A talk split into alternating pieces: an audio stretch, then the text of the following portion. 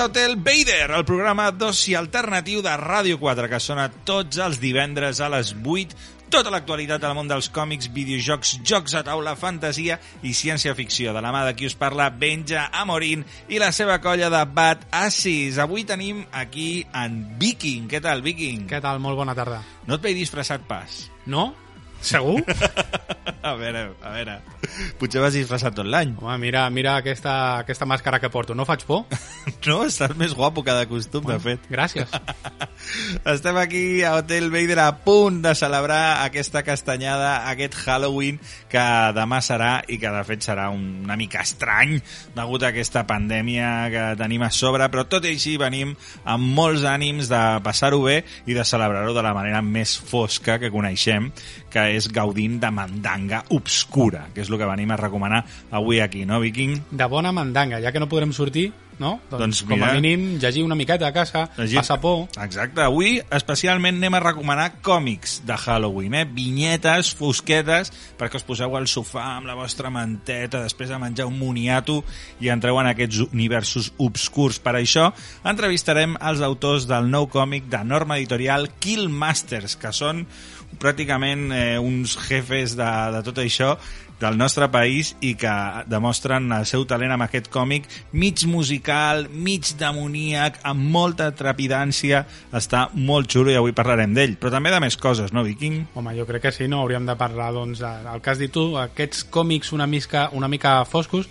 però no només de superherois, perquè hi ha una sorpresa que jo crec que li podem donar algun premi, potser. No, igual avui tindrem premi, doncs. Sí, té pinta que Pot sí. Ser? Vale. Doncs som cap allà i anem a veure què ens depara aquest Hotel Vader d'avui, especial còmics de Halloween. Som-hi!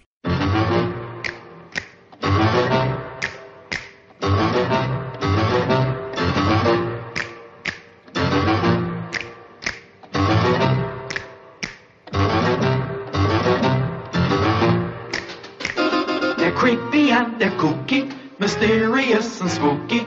They're all together ooky, the Adams family.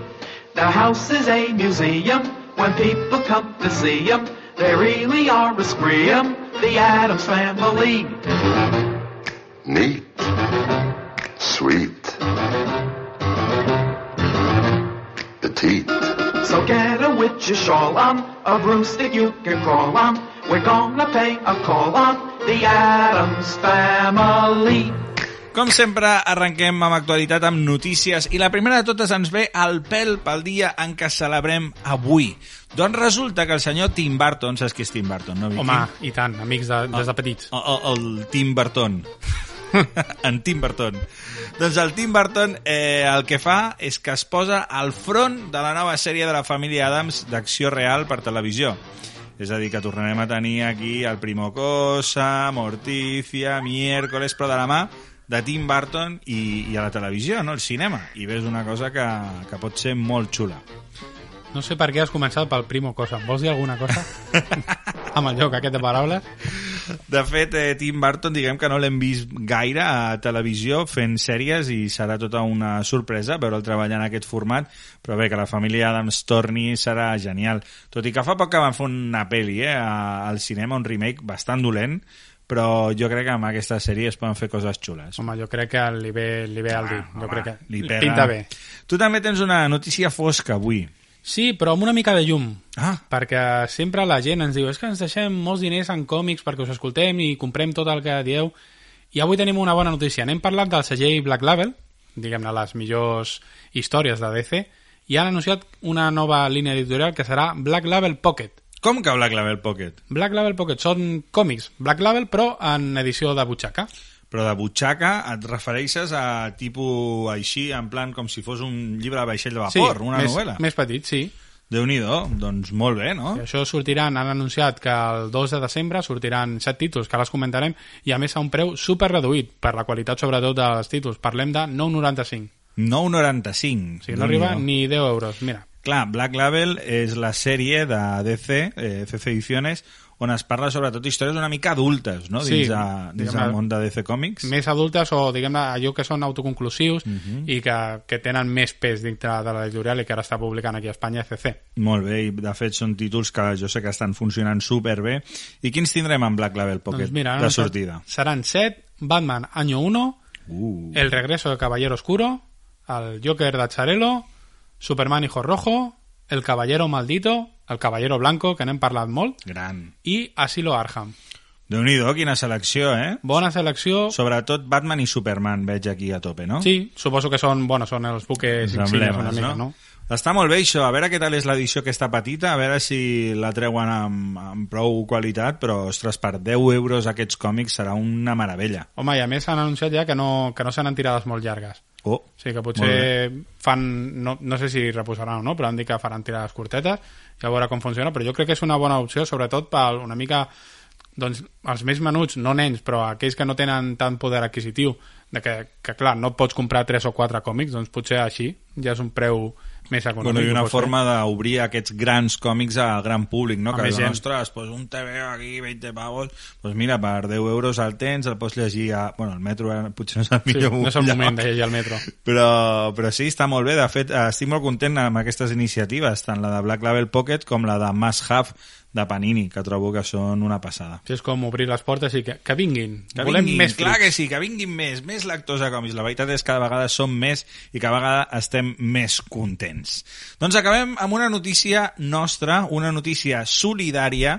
Doncs hem fet una, una col·laboració amb els nostres amics d'Ayudar Jugando, que ja sabeu que són aquesta, eh, diguem, entitat benèfica que s'encarreguen de que cap nen no tingui joguines, no tingui entreteniment, no tingui for mm, vies per somriure. I bé, doncs s'encarreguen d'aquesta d'aquesta tasca d'una forma meravellosa, eh, per exemple, doncs, aconseguint ludoteques per centres eh, on hi ha nens en risc social, eh, anant a hospitals, eh, donant videoconsoles, etc. És a dir, que són una gent que s'ocorren moltíssim sempre per, pel somriure dels infants. I a nosaltres ens conmouen i ens encanten.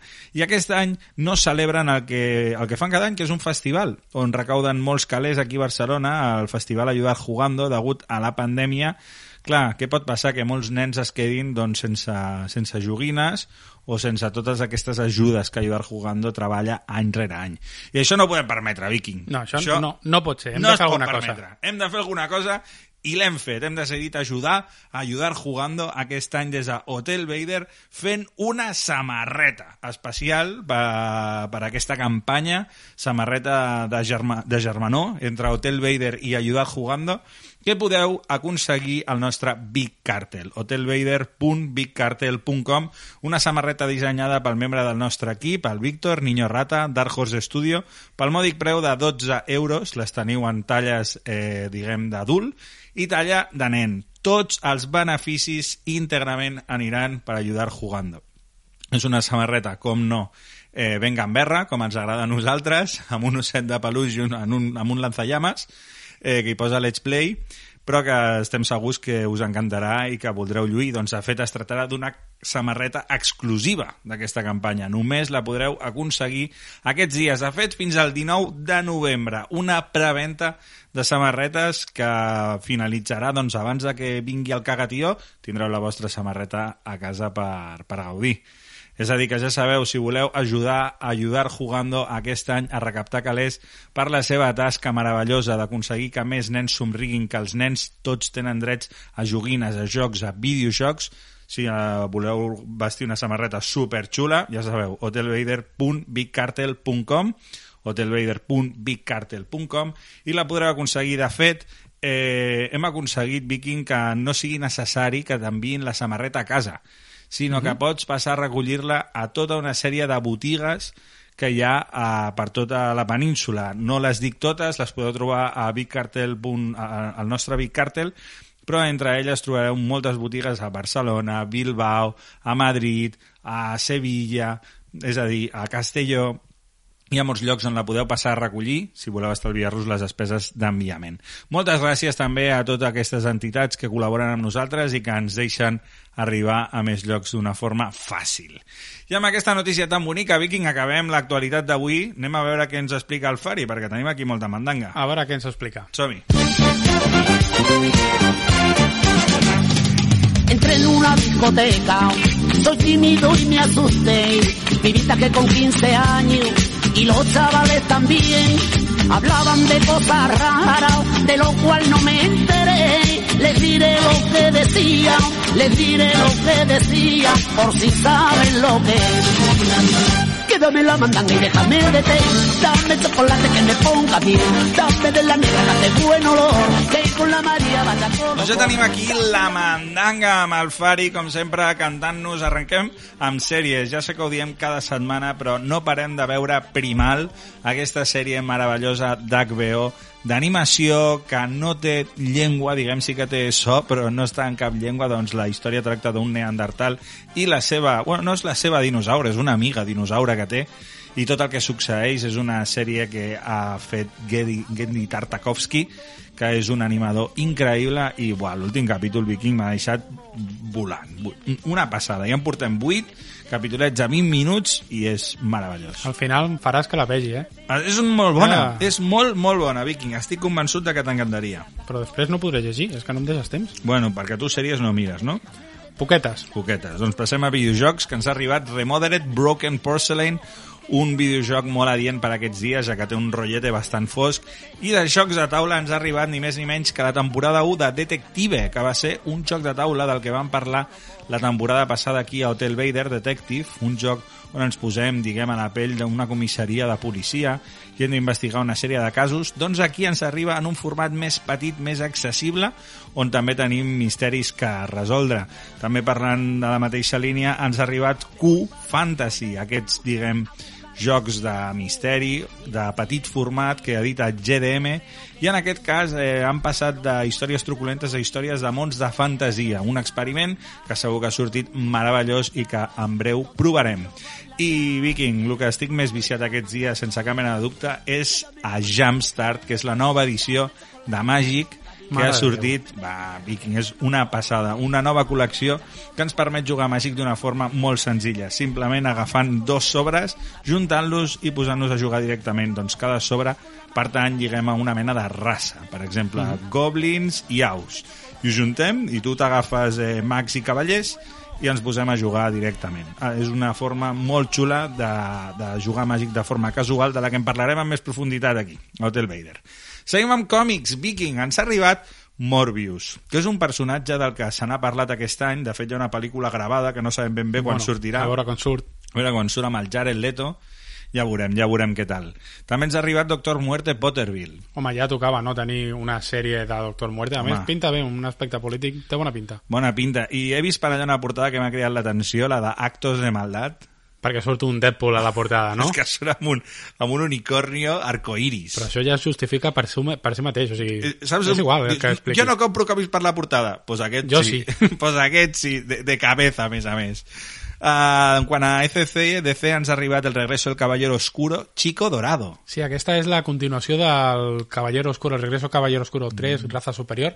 Sí. Doncs aquest és el que ve després, és un, un volum petit, a unes 64 pàgines. A veure què tal, el dibuix pinta bé. A veure què tal l'argument. També ens ha arribat aquell còmic que li vam donar un segell de merda fina, que va ser Gotham Central, una, una meravella Batman sense Batman. d'integral xulíssima. I també Joker Asylum. Un recull de, de de, de Arkham Asylum protagonitzades per Joker. Perfecte. Després, sortint dels superherois, ens ha arribat també Django. Home, un clàssic de la guitarra. Sí? Sí. Té molt bona Home. pinta aquest còmic. I ens ha arribat un còmic nou d'Astèrix, Viking. Astèrix, el menir d'or. Ah, aquest que ha sortit nou ara fa, fa Sí, poquet. però eh, no és un còmic ben bé. És una mena d'audiollibre que han reeditat en format còmic. Un, un audiollibre que va sortir als anys 60, que estava ahí abandonant un cajón, que parla d'una mena de concurs de bards. I m'imagino que el seu audiollibre devia sentir la, a la Suranceturix cantant a l'orella, que devia ser bastant divertit. doncs ara ho han fet en format eh, còmic, novel·la gràfica i és molt xulo. I després també un altre còmic eh, bastant interessant que és aquest Siempre tendremos 20 anys, que jo sé que tu li tens a l'ull posat. Sí, tinc posat aquest ja, ja al principi, no? que s'explica una, una mica la, la vida quan va passar tot allò de la guerra, Sí. d'època després, com sempre serà jove, als 80, coses així. Sí, sí, molt, molt xulo, molt bona feina per part de Norma.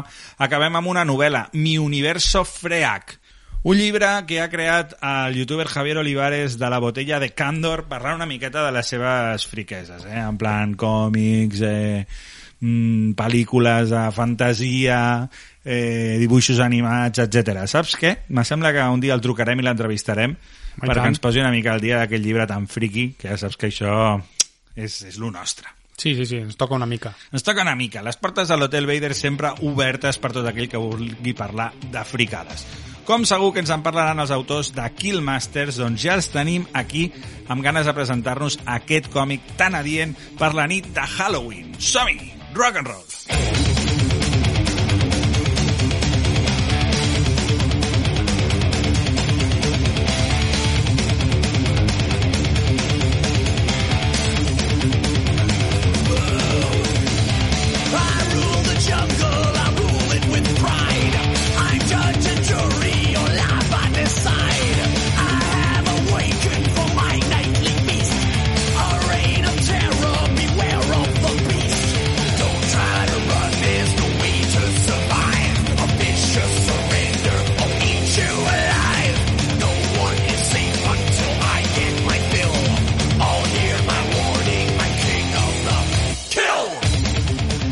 Estamos aquí en maravillosa compañía del equipo creativo de Kill Masters, este pedazo de cómic de norma editorial. Tenemos aquí a Javier y a Damián. ¿Qué tal, chicos? Muy bien, Buenas. buenas. Bueno, bienvenidos a nuestro hotel, aquí eh, al Hotel Vader, donde, bueno, pues sois súper bienvenidos, ya que después de disfrutar de vuestro pedazo de cómic, pues esto, esto lo teníamos que comentar y hablar con vosotros y conoceros mejor. Nos ha gustado un montón, así que ante todo, felicidades. Muchas gracias, muchas gracias. Nos alegra un Bueno, montón. vos- Hombre, supongo que vosotros estáis contentos también con él, ¿no? ¿O qué? Sí, sí, Sí, pues, bueno, sí, esto, esto es como un sí, hijo, sí. es, es como decir que no estamos contentos como por, por tener un hijo, ¿no? Es- sería, sería absurdo. Sí, sí, estamos contentísimos. Y además, eh, viendo la acogida que ha tenido la gente con el cómic y cómo está funcionando y las críticas que leemos y el feedback de compañeros y amigos y tal, eh, no, no podemos estar más contentos, la verdad. Muy bien. Damián. una edición muy chula, bueno, calcada a la, a la edición original de, de Ankama y bueno, enseguida lo comentamos con Norma cuando supimos que ellos lo iban a editar, que queríamos que respetaran al máximo esa edición de, de Ankama y así lo han hecho y bueno, ha quedado un libro muy, muy chulo. Muy bien, bueno, para quien no os conozca aún demasiado, eh, si no me equivoco, Javier es el ilustrador de este cómic y Damián es el guionista. Y lo que estabais comentando de una edición de Ankama, ¿queréis decir que este cómic ya había sido publicado, pues? Sí, eh, se publicó primero en Francia y, y bueno, eh, con una editorial con la que yo acostumbro a trabajar bastante allí y Norma compró los derechos para hacer la, la edición en castellano. Muy bien, o sea que ha venido de fuera para adentro, ¿eh? Sí, sí, sí. Vale. ¿Habíais, habíais planteado aún, eh, hab- habíais presentado antes el material a norma o fuisteis directamente a Ankama? Eh, bueno, fuimos directamente al mercado francés. Como yo ya había publicado con, con Ankama y conocían el trabajo también de Javier por un proyecto anterior que les habíamos enseñado, eh, pues bueno, eh, fuimos para allí, lo vieron en otras editoriales también, pero Ankama fue la que de- decidió apostar por, por Killmasters. Y, y bueno, pues eh, ahí estamos también muy contentos con, con la gente de Ankama y, y bueno, pues muy bien, sí, sí. Muy bien. ¿Y cuándo salió al mercado francés, pues? Pues salió en. ¿Qué fue? ¿2019, Javi? Yo- di- Pues es que soy malísimo para las fechas, pero, pero, eh, sí, venga, sí. no lo sé, no me acuerdo, no me acuerdo. Un tiempecillo, ya- ya lleva un rodaje allí. 2019. 2019 Bueno. salió en Francia y 2020 ha salido. Tenía que haber salido para la campaña de, de San Jordi, Salón del Cómic y demás de 2020 este año. Y, y, bueno, pues por todas las circunstancias que ya conocemos todos, pues se, se ha retrasado hasta finales de agosto. Bueno, a nosotros nos viene genial porque hoy estamos haciendo un programa en Hotel Vader especial cómics para Halloween y creo que, vamos, que le viene como anillo al dedo este Guildmasters. Sí, sí, bueno, la verdad es que es un cómic muy de, de estas fechas de, de Halloween, sí, sí. Sí, sí, bueno, por los que aún tengáis, aún no hayáis visto bien el arte, os vamos a dejar aquí un momentillo con la portada porque es maravillosa. ¿eh? Tú, tú ves esto en la tienda y ya es que te dan ganas de lamerlo. O sea, esto es. es tapo Damián, pero es una maravilla. Sí, sí. Bueno, pues. eh, dio, dio guerra, eh, dio guerra la portada. ¿Sí? ¿O que fue, fue complicada de, de pensar, de imaginar y tal? ¿O qué? Bueno, a- algunas propuestas previas sí que hubo. Y hubo ahí, pues ahí, bueno, los editores que siempre se ponen un poquito más, más exigentes con el tema portada. Y, y hubo ahí una pequeña, bueno, eh, un, un toma y daca de, de- Bueno. de propuestas eh, para allí, para aquí. Y al final, bueno, eh, yo, yo creo que ha quedado muy bien. Ha quedado bastante bien, bastante potente. Y lo que dices tú, en la tienda, pues, si destaca en la tienda ya nos vale. No, no tuvisteis que matar a nadie, ¿no? No llegó la sangre al río, ¿no? ¿O qué? Eh, No, no, no. no recuerdo, no recuerdo. igual, igual, Vale. ha quedado algún, igual ha quedado algún cadáver por el camino. Alguna secuelilla. Bueno, si, si la miramos bien, a mí me parece entre una portada de disco ochentera a una foto promocional de grupo, ¿no? O sea, supongo que era, que era el rollete.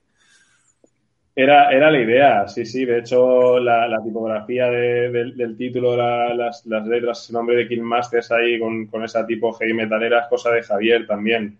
Por eso te, decía, ¿no? Que, pensamos que todo el álbum está bastante pensado para, para marcar un poco esta estética eh, eh, black metalera, que, que, bueno, acompaña un poco el- luego la historia, el contenido que podemos eh, encontrar dentro del álbum. Claro, bueno, aquí en el Hotel nosotros somos muy rockeros, metaleros a tope, entonces por ahí ya nos habéis ganado. Eh, ¿Vosotros también? O sea, ¿os gusta este estilo de música o es algo que habéis introducido para el cómic simplemente?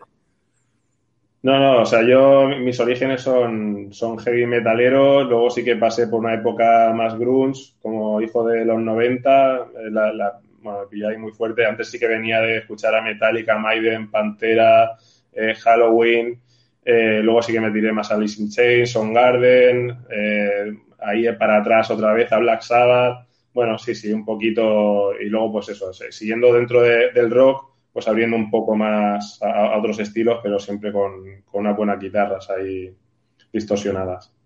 Muy bien, y Javi, ¿tú también eres un hijo del metal? ¿O... Yo soy, sí, sí, yo soy rockero por influencia de Damián, que, que además es mi primo, y entonces era como mi primo mayor, mi primo hermano mayor, y era como él me va pasando como material, eh, tanto en cómics como en música, es como el dealer.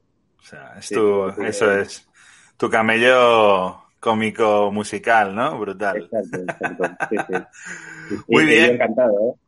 Sí, sí, no, a ver, aquí se nota, ¿eh? Yo, yo es que me, me hubiera extrañado que me hubieras dicho, no, no sé, a mí es que la música me da igual, porque es, hay, hay detalles magníficos. De hecho, hasta a, a mí ya cuando abrí el cómic y vi la pedalera esta, eh, tan, tan molona.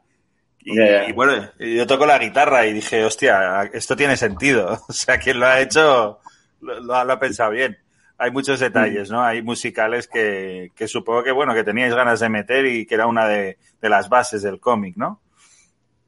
Sí, eh, como no veíamos nunca al grupo tocando, pues pensamos un poquito en tanto en las guardas de- del principio como en la página de, de título, pues meter algo referente a- al, al- al tema más musical. Entonces en las guardas sí que sale, vemos al grupo ahí en pleno concierto, luego el, el detallito de la pedalera y, y, bueno, sí que vemos ahí el material en la, en la furgoneta. Y, pero claro, a ellos no los llegamos a ver en, en- en No. acción, tocando en, en un escenario. Lo echamos de menos, ¿eh? Pero bueno, como tal y como acaba el cómic, ¿puede, ¿puede ser que los veamos en un futuro o, o qué? No sé, no sé. Eh, podría, podría llegar a pasar. Ahora mismo estamos terminando otro álbum eh, con otro tipo de historia que me, me lleva a Javier un poquito más a mi terreno. Yo soy educador social Mm. y me he metido más en terreno de, bueno, pequeña delincuencia, chavales ahí al, fil- al filo de la legalidad.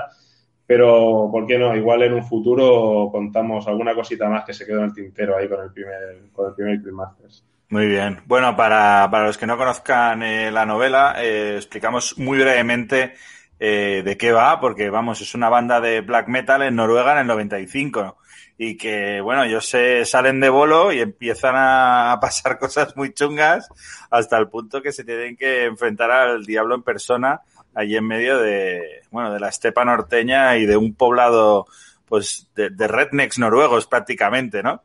Eh, ese es un poco el tema, acción, trepidancia y, y sangre y dolor, o sea, ¿qué más quieres en la vida? No, falta más. está, es que, es que está vendido, está vendido. Ya está. un poco por ahí los tiros, ¿no? Sí, la, la estructura un poco de la historia y todo está pensada para eso, para que fuera como una canción de, de, de- de heavy, ¿no? Una canción rápida y con un ritmo trepidante, tiene su momento ahí de pausa antes de la tormenta final, pero bueno, sí, sí, es, es lo que buscábamos un poco con el, con el cómic y con la narrativa un poco de la historia, que fuera algo también como muy cañero. ¿Y el tema de irse a Noruega en los 90 es por algo en concreto?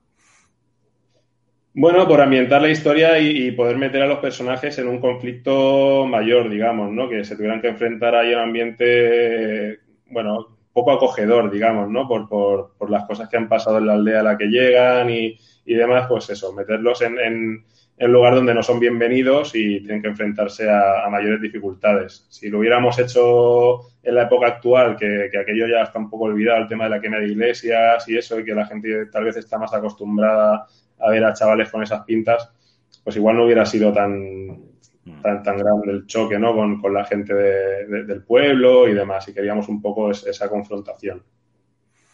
Muy bien, bueno, tenemos por aquí algunas páginas que he, subido y que quería compartir para que veáis un poco la estética lo que hablamos de la trepidancia, ¿no? Porque yo creo que abres el cómic y ya lo ves, ves movimiento por todas partes y aparte un trabajo de color muy, muy, muy guapo. O sea, yo creo que, que impacta y sorprende. Eh, ¿Esto cómo, cómo lo has trabajado, Javier? Realidad, un poquito solo, me, gusta trabajar muy suelto y la historia iba perfecta, con el estilo de muy suelta, demás. Y, y es verdad que hay momentos donde tienes que parar, ¿no? Calmarte y decir, bueno, voy, voy a hacer un poquito, un trabajo más fino y deseando que lleguen pues los momentos eh, duros para, para soltarte ahí con el pincel y manchar las páginas a tope. Y, y luego con el, con el color, pues era un tema.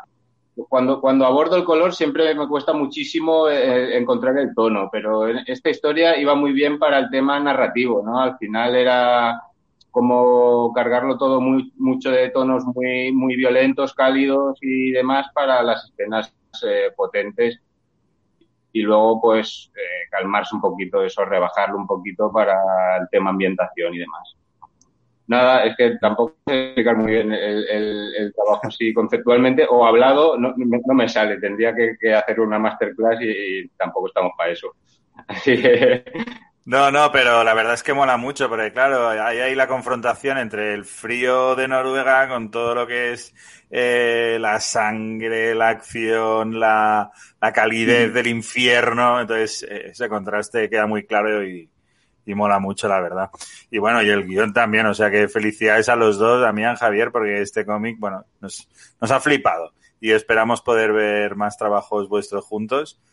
Y, y de hecho me, me ha llamado la atención porque al principio del cómic eh, es como que le mandáis una dedicatoria a, a Fran Pelovato, si no me equivoco, ¿no?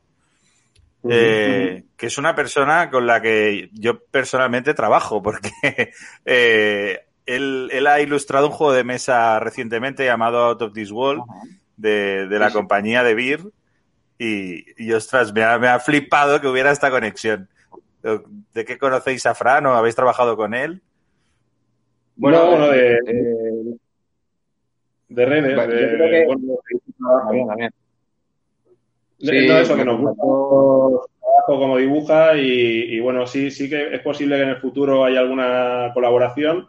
Es algo que, que hemos hablado, pero por agendas y tal, de momento no, no se ha podido dar, pero, pero bueno, porque bueno, nos gusta mucho el, el rollo que tiene dibujando y eso, y, y, bueno, somos, somos fans. Esta, esta, eh, a ver si lo señalo. Este dibujillo que se ve aquí detrás es de Fran. Qué bueno. Es, un- es un alien, espera, Vamos a verlo. es un xenomorfo que me hizo. ¿Vale? Un regalazo. Muy bien. Nada, sí, es que Fran es un crack, es un crack. Sí, sí. Me gusta Tiene, mucho. Tiene un rollazo, un rollazo increíble. ¿Hay algún otro, bueno, ot- otras personalidades del cómic eh, nacional que os, que os inspiren en vuestro día a día que queráis destacar? La lista no se acabaría nunca. Enorme, ¿no? Sí, sí, claro. Bueno, desde, desde Raúl, eh, que si yo soy el, primo mayor para Javier, Raúl ha sido como mi hermano mayor, no de sangre, pero de muchas otras cosas. Guionista de Yasmaina, Artus Trivium, Isabela, eh, es de Belviche también, del barrio, y, bueno, ha sido también un poco mi, mi tutor y, el que me ha abierto muchas puertas. Y, y luego, pues eso, amigos un poco de, la gente que nos juntamos del cómic en Barcelona, pues eso, Jordi Lafebre, Josep Poms, eh, Ibáñez, eh, Gustavo Rico también, bueno, mucha gente de aquí de, Barcelona y gracias a las redes, pues también gente de, de fuera que, que también nos ha echado un, cable, como, no sé, David Rubín o, o Fran, por ejemplo, también, no sé, mucha gente que, que bueno, hemos tenido la suerte, Javier y yo creo, de, de que cuando hemos necesitado, hemos estado en festivales o, o demás, siempre, siempre nos han echado un cable para, para conocer editores, para presentar proyectos, José Luis Munuera también, no sé, mu- mucha gente que, se, que, que, bueno, siempre ha estado ahí echando un cable y, bueno, siempre hay algún mal rollito en el mundo de- del cómic o, o tal, pero yo creo que nosotros hemos tenido la suerte de siempre encontrar gente muy maja, dispuesta a ayudar y, y es algo que intentamos devolver también nosotros luego. Muy bien, bueno, en todos lados pasan cosas, pero vamos, nosotros con toda la gente del mundo del cómic que traemos aquí al hotel, maravillosos y, y unos fieras. Y tenemos la suerte de tener esos artistazos en, en Barcelona. Pues Javier, Damián, eh, muchas gracias por estar aquí en el hotel. Espero que os vaya genial con Killmasters y con el resto de proyectos que, que tengáis entre manos. Y bueno, los iremos viendo por aquí, seguro. Sí, sí. No, no, nos vemos y, Muy bien, Pues pues pasad, pasad un buen Halloween, ¿eh? Ahí, que no, si veis una furgoneta que, que un poco extraña, mejor pasad de largo, ¿vale? bueno, que igual, igual nos da por seguirla, no sé. Bueno, Muy bien, que eh, bien. gracias por la entrevista y rock and roll. Ahí, ahí, gracias. Hasta pronto. Chao. Hasta pronto.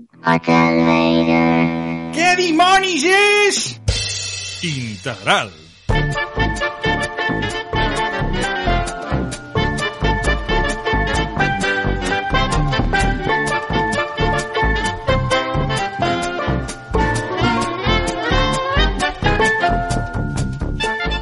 Doncs després d'aquesta entrevista amb els nois de Killmasters anem a descobrir amb en Viking què dimonis és integral. Què, que és com el pa, això, com l'arròs. Sí, En més plan, o menys. Sí, de, de que, no sé, de que és més sa. És molt més, és molt més sa i molt més econòmic. Ah, vale. Quan parlem d'un d'un còmic integral, normalment eh, s'acostuma a relacionar amb un recull de, de diferents arcs argumentals o etapes d'un autor dintre d'un personatge. Diguem-ne que acostumen a ser diversos números i són d'aquests còmics que són una mica més gruixuts. De fet, ara en parlarem algun d'integral que tenim per aquí. Sí, sí, en en parlarem del Noches Oscures Metal, diguem-ne que és com que parlen, tota, agafen tota la història en sencera, fins i tot si hi ha tie-ins, diguem-ne, complements, i te'ls fiquen allà una mica ordenats perquè no et perdis amb la lectura. És a dir, que el concepte integral neix d'aquests toms ben grossos on tu dius, me compro això i m'ho compro tot. Sí, Tinc perquè- aquesta seguretat, no? A més, és bé tot i, i les editorials ja s'ho curren perquè t'ho posen en ordre de lectura. Saps que a vegades amb les grapes és llegeixes una i això ve de fa 3 mesos de que va sortir una grapa no sé què, no sé quants. I tu vas una mica perdut, doncs a l'integral ja t'ho posen allà per ordre de lectura, diguem-ne, l'etapa central o l'esdeveniment gran, que potser són 4 o 5 números, però després té molts complements.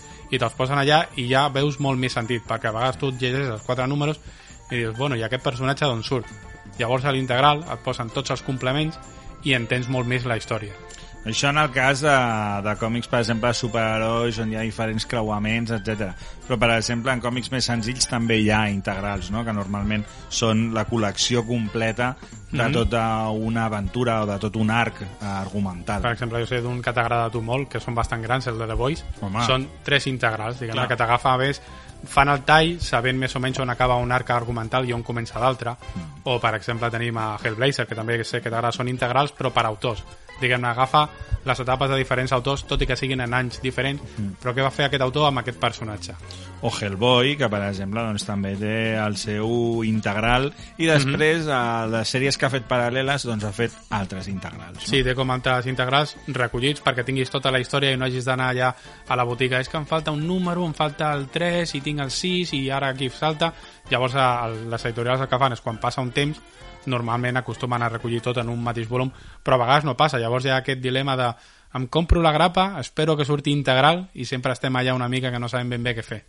Completament, Viking. Doncs m'ha quedat bastant clar eh, que és un integral. Has vist? Sí, jo crec que estaria, el que estaria bé ara seria parlar-ne d'uns quants. Anem a repassar una miqueta la mandanga de còmics que tenim per aquest Halloween. Va, parlem una miqueta.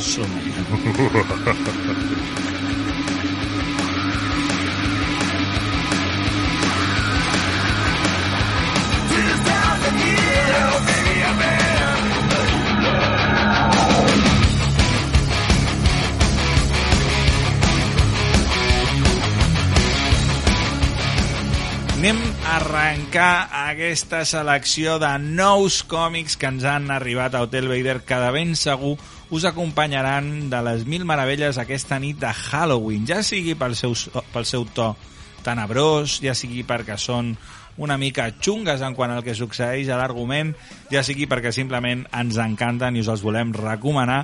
Aquí hem fet una selecció que segur que trobaràs un còmic que et flipa.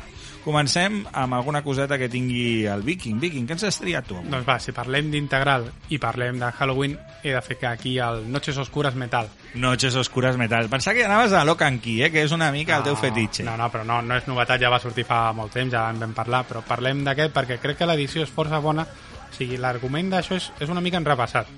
Val? Que tenim és a un Batman buscant uns metalls que ja hi ha a l'univers DC que porten quan els reuneixes tots a no se sap on. Fan un portal a no se sap on que bueno, farem una miqueta spoiler que no és molt gran, és com el multiverso, Uh -huh.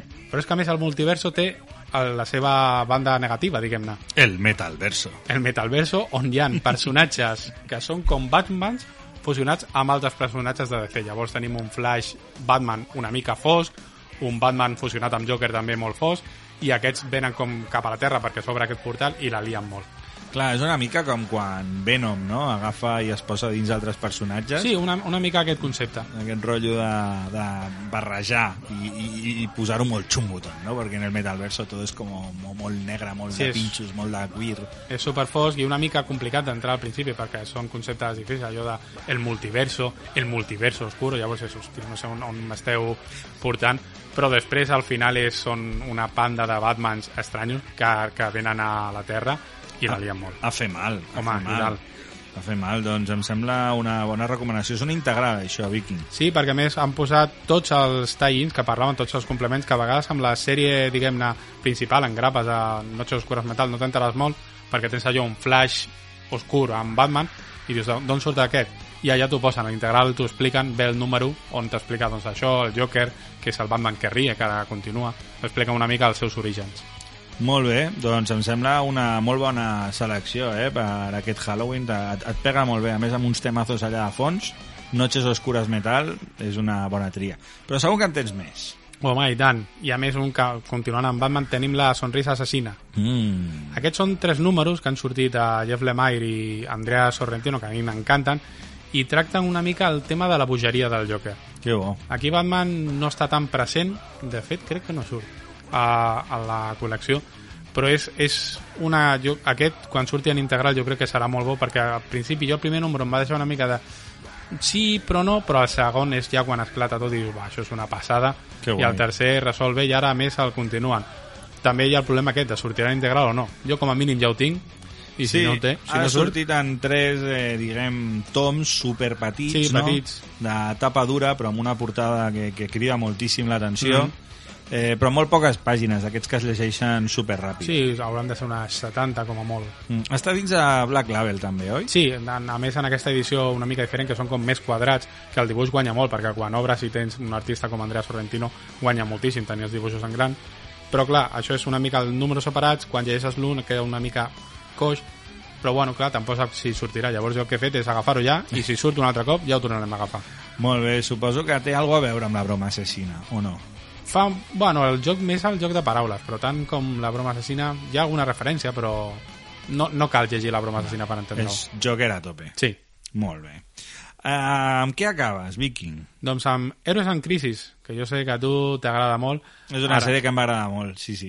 Va sortir en el seu moment, en grapes, ara l'han recuperat. Em va agradar molt, sobretot al principi. No estic tan content de com la van acabar, eh? Al final, a mi em passa igual, o sigui, mm. expliquem una mica per sobre com va. És, diguem-ne que hi ha com un petit refugi on els superherois, quan es troben malament, van allà a parlar, diguem-ne com una espècie de gran hermano.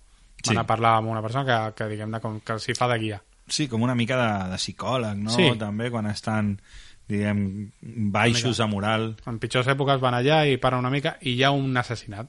Mm. I hi ha algú que mor i llavors és com una, una mica detectivesc, allò de trobar qui ha matat aquí.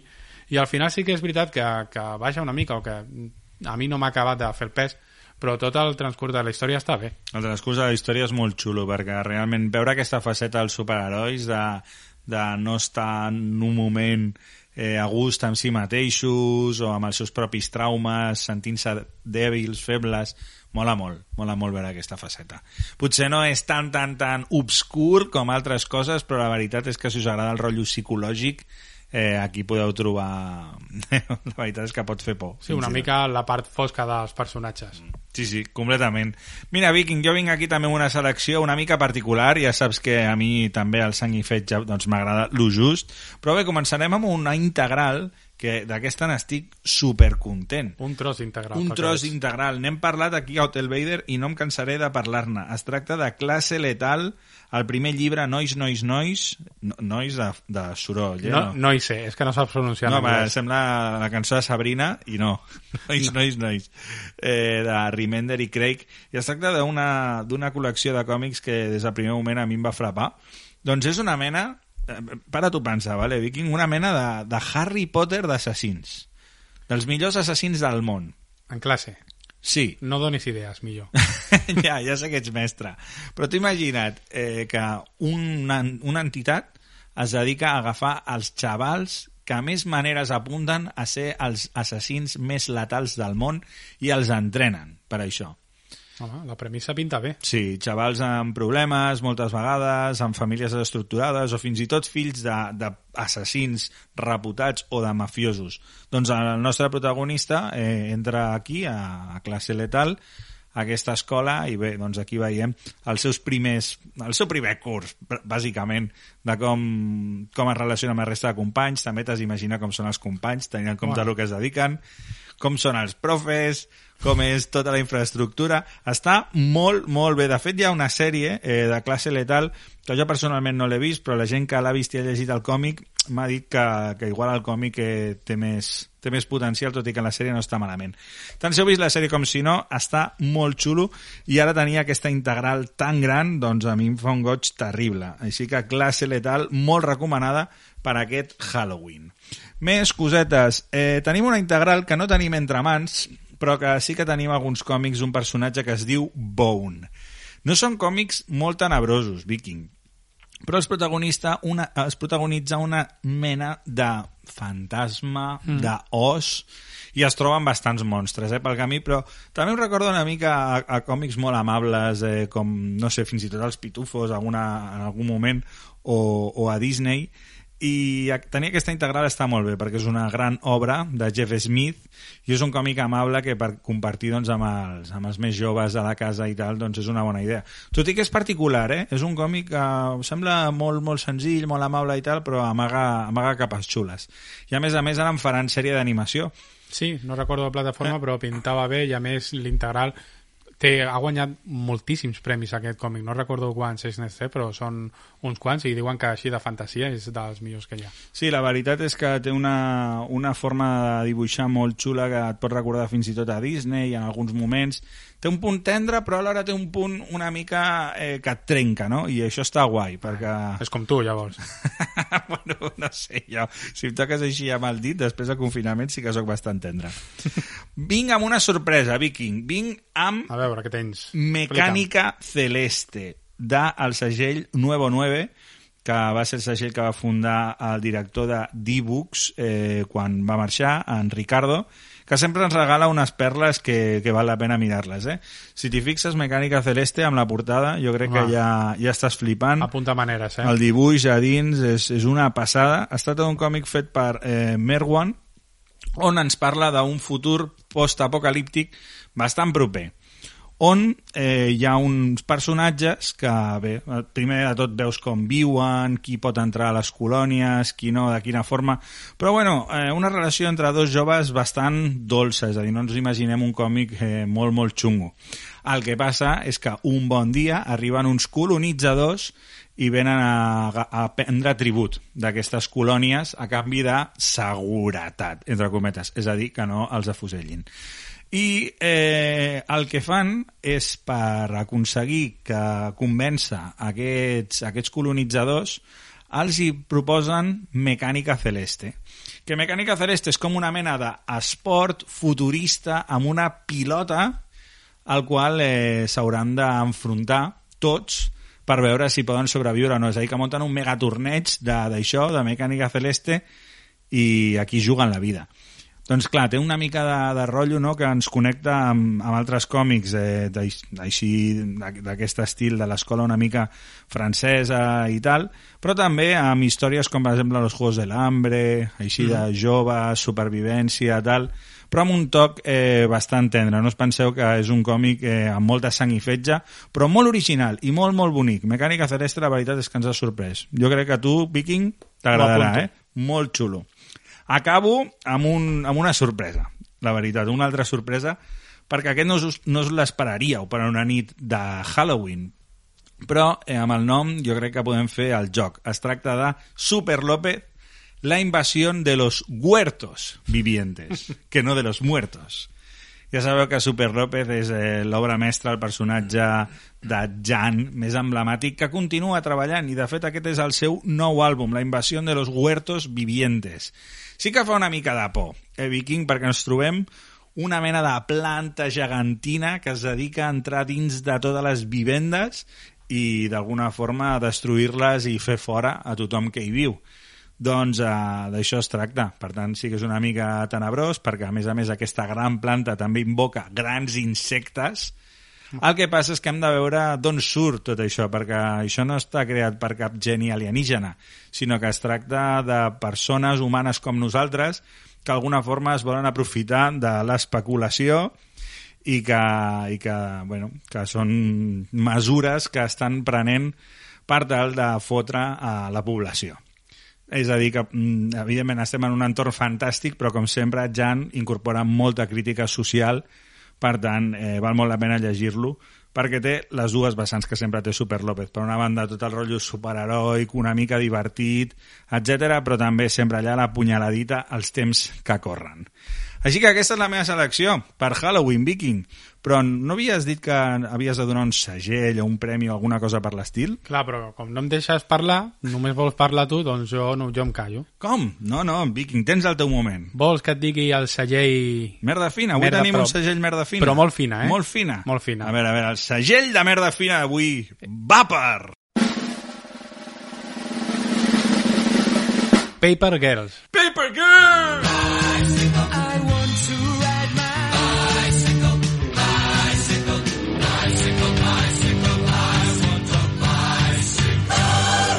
Quin tros de còmic. Jo encara no, no l'he llegit tot perquè ha sortit l'integral per la primera part, els primers 15 números. Jo sé que tu te l'has llegit tot. No, O em quasi. falta, em falta l'últim tomet petit perquè l'han tret a Planeta Còmic en sis petits toms que incorporaven, no sé si eren cinc grapes o Mm. cadascun, que m'han flipat, tinc unes ganes d'acabar-ho terribles, i ara han tret aquesta integral que és xulíssima. A més, és, és el tipus de, de la temàtica que a tu t'agrada, una mica molt 80, a més en un color rosa xiclet. Sí, uns que és colors. Més 80 encara, i els colors del còmic són com de l'època, però sense, ten, sense ser cridaners, que a vegades diem mm. colors del 90-80 com despectiu, però aquest és, és una passada. A més, la història és com Stranger Things, sigui, ja, i a més comença en un dia de Halloween, crec Sí. recordar. Sí, sí, totalment, per això La que història comença ens allà. ve al pelo, però tu saps que Paper Girls és anterior a Stranger Things? Em sonava alguna cosa, jo quan ho vaig mirar dic, aquí és, Stranger Things han, han begut d'aquí. Totalment. De fet, uh, crec que és Amazon Prime té els drets per fer una sèrie de... Ostres, seria brutal, de Paper eh? Girls. Una sèrie de Paper Girls. I què t'ha semblat? De, de què va la història, pels qui no Home, tenim Paper allà Girls? unes noies que estan donant els diaris, que es dediquen a repartir diaris, Que són Paper Girls? però que de cop i volta un dia comencen a aparèixer allà, el dia de Halloween, uns certs que viatgen al temps, uns altres que els volen matar, després uns dracs o uns ocells enormes, que dius, no sé què passa aquí, viatges en el temps, una mica Stranger Things. Sí. Amb aquesta gràcia dels, dels nens, però en aquest cas són, són nenes, que donen el diari, però és, és, aquesta, és la mateixa, el mateix argument, diguem-ne. Sí, eh, però jo crec que té un rotllo més eh, de viatges en el temps que a Sí. Stranger Things encara no ho hem vist i, i més Cert. misteri, bueno, sí que hi ha un misteri com gran darrere de Stranger Things, no? Eh, Mm. Així una mica d'alguna corporació que no sabem ben bé què succeeix. Doncs aquí també ho anem entreveient, no? Què està passant amb el món? Per què aquestes nenes l'han de salvar i per què són elles les úniques que poden veure segons quines coses? Sí, a més el que comentaves, allò dels viatges en el temps és molt graciós quan es troben a si mateixes en una altra època. Diu, no, no pot ser que tu ets jo i jo sóc tu. Sí, sí. I està, és molt divertit. A més, està ben situat en els 80, quan parlen de temes com, com ara... Polítics, econòmics. Que nosaltres els tenim més, més acceptats i que ja no, no són tabú, com pot ser, no sé, homosexualitat o temes d'aquests. Allà els hi xoquen una mica i està molt ben jugat. A més, l'estètica és molt, molt vuitantera i jo crec que, i jo ja sabeu que no sóc un gran fan dels 80, però aquest còmic m'ha flipat molt. Sí? T'agrada molt? Molt. Recomanació total. O sigui, aneu a la botiga a comprar ja. Sí, sí, és boníssima. A més, l'evolució de les quatre nenes, perquè a més cada nena va per la seva banda, és és una pel·li completament diferent, i totes amb una personalitat superforta, i molt a veure com van enfrontant-se als diferents perills i com elles mateixes van evolucionar al llarg del còmic. Jo també estic d'acord, és un dels millors còmics que hem pogut llegir en, en els últims anys i aquesta edició integral val la pena perquè realment allà trobaràs doncs, la primera meitat, crec, de, sí, a més de surt, tot plegat. surten dos volums, vull dir que tu, tu faràs ràpid. Ara, no sé quan surt el segon, però no crec que tingui molt. No, no crec que trigui molt. Així que per tot això i molt més, avui Paper Girls s'endú el segell merda fina. I ben aquí guanyat. a Hotel Vader. Ben guanyat a tope. Doncs moltes gràcies, Viking, per aquesta selecció de còmics de Halloween. Hem, hem parlat de Sonrisa Asesina, de Noches Oscuras Metal, Héroes en Crisis, Clase Letal, Bone, Mecànica Celeste, Super López, La Invasión de los Huertos Vivientes i li hem donat el segell merda fina d'aquesta setmana a Paper Girls. Una bona selecció. Jo crec que la gent té per triar, eh, per aquest Halloween. Apunteu, apunteu i gaudiu molt de la lectura. Acabem, però, amb l'agenda de la setmana. Som-hi!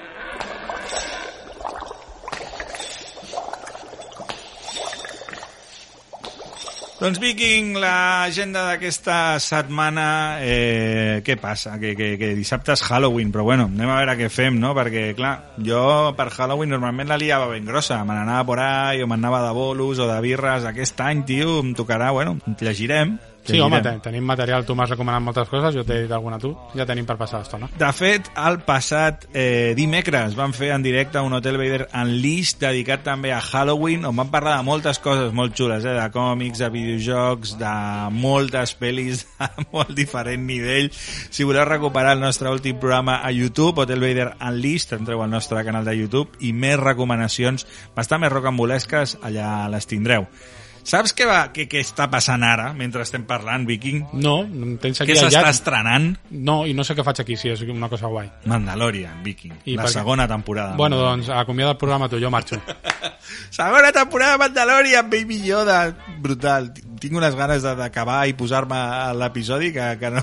Què t'agrada a tu, un Baby Yoda? Com m'agrada, com m'agrada. En parlarem la setmana que ve, però si us plau agafeu el Disney Plus, foteu-vos a veure Mandalorian segona temporada, que segur que estarà molt bé. I també ben aviat esperem que arribin alguns jocs de taula, eh, Viking, que tenim allà el Recathedral, el Polis i totes aquestes novetats a Essen. Tot això que s'ha presentat a la fira de- d'Essen, no a. Essen, però a la fira d'Essen, a, veure si ja arriba. A veure, a veure si arriba properament i ens fem unes partides. Viking, gaudeix molt del Halloween. Moltes gràcies, igualment. Escolta, que ens estem deixant una cosa aquí, eh? Mm, veure Mandalorian. No, Ah, hem de marxar amb un temazo de la setmana que ens has de recomanar, Viking. Amb Home. què ens acomiadem? Tu saps que si jo vinc aquí, jo he de posar aquí el toc metàl·lic. I avui el posarem metàl·lic a tope, o sigui, poseu el volum al màxim, perquè el tema és, s'ho mereix, és Monster Mash. Però Monster Mash no és molt, molt metàl·lic. És, és més aviat de, de viejos, de bailar. Ala, no? ala, ala, però mola molt. Ara ballarem tu i jo quan la posis. Vinga, va, anem a fer un. Som-hi, bon, bon Halloween, Viking. Escoltem la setmana que ve. Apa, que vagi bé. Adéu. It's puff on and a flash. It's now the mash. It's now the monster mash. Now everything's cool. Drax a part of the band, and my monster mash is the hit of the land. For you, the living, this mash was meant to. When you get to my door, tell them Boris sent. Then you can mash. Then you can monster mash, The monster mash. and do my graveyard Then you can mash. You'll catch on in a flash. Then you can mash. Then you can monster mash. Monster mash. You in Monster mash.